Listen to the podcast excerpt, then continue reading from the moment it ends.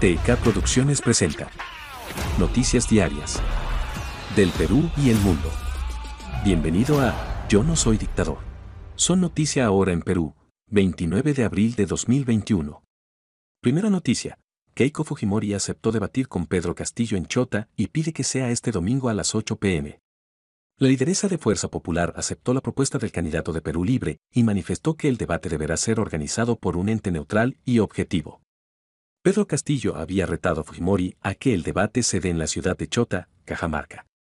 La candidata de Fuerza Popular, Keiko Fujimori, aceptó este miércoles la propuesta del postulante Pedro Castillo de participar en un debate previo a los que organizará el Jurado Nacional de Elecciones, JNE, de cara a la segunda vuelta de los comicios del próximo 6 de junio, aunque fijó la fecha del encuentro para este domingo 2 de mayo.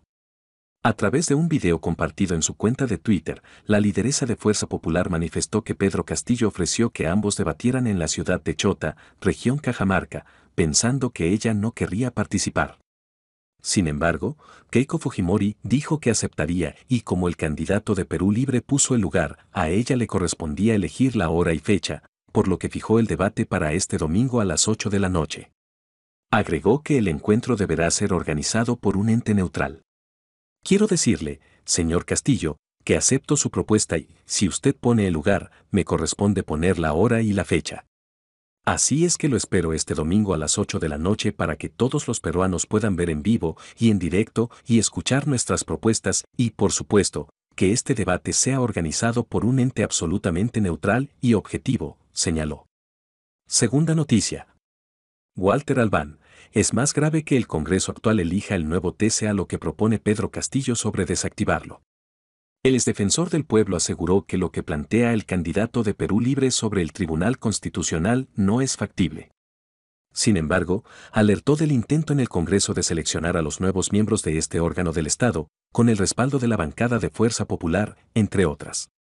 Walter Albán, es titular de la Defensoría del Pueblo, consideró este miércoles más peligroso que la bancada actual de Fuerza Popular busque seleccionar a los nuevos magistrados del Tribunal Constitucional que las declaraciones que hizo el candidato de Perú Libre, Pedro Castillo, sobre desactivar este organismo del Estado. En declaraciones a nada está dicho de RPP Noticias, Albán argumentó que el presidente de la República no tiene ninguna facultad para desactivar el Tribunal Constitucional o la Defensoría del Pueblo. Por tanto, Pedro Castillo no podría cumplir lo que promete en sus discursos. Sin embargo, sí calificó de grave el hecho que la bancada de Fuerza Popular, junto a sus aliados, pretenda escoger a los seis integrantes del Tribunal Constitucional, cuando esta función debería corresponder al próximo Congreso. Walter Albán manifestó que el actual legislativo está deslegitimado para cumplir con esta función.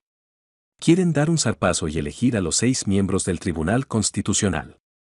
Allí sí estarían colocando a seis magistrados para los próximos cinco años y eso sería muy peligroso.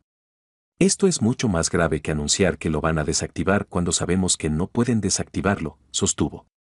Tercera noticia. Perú Libre plantea desactivar Grupo de Lima y la expulsión de USAID.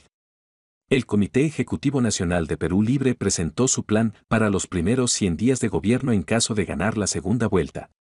La agrupación de Pedro Castillo planteó desactivar el Grupo de Lima, la expulsión de la Agencia de los Estados Unidos para el Desarrollo Internacional, USAID, y dice que, imprescindible, la cobranza compulsiva a los grandes contribuyentes deudores en sus primeros 100 días de gobierno.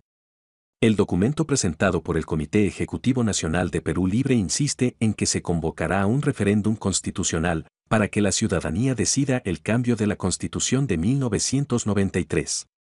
Del mismo modo, plantea impulsar la reactivación de la economía en base a la vacunación universal de la población y la paulatina normalización de las actividades económicas. El partido que representa a Pedro Castillo también anuncia que de llegar a la presidencia de la República nuestro país dejará de formar parte del Grupo de Lima y plantea la desactivación de dicha instancia internacional como pasos complementarios, que calificó de imprescindibles, Castillo Terrones plantea cobranzas compulsivas a grandes contribuyentes deudores. Perú Libre anuncia que de ganar en la segunda vuelta se expulsará a la USAID argumentando no más bases militares de EEU en el Perú, además de poner fin al estado de emergencia en las diferentes regiones del país. Estas son las noticias del día de hoy, te esperamos mañana a la misma hora.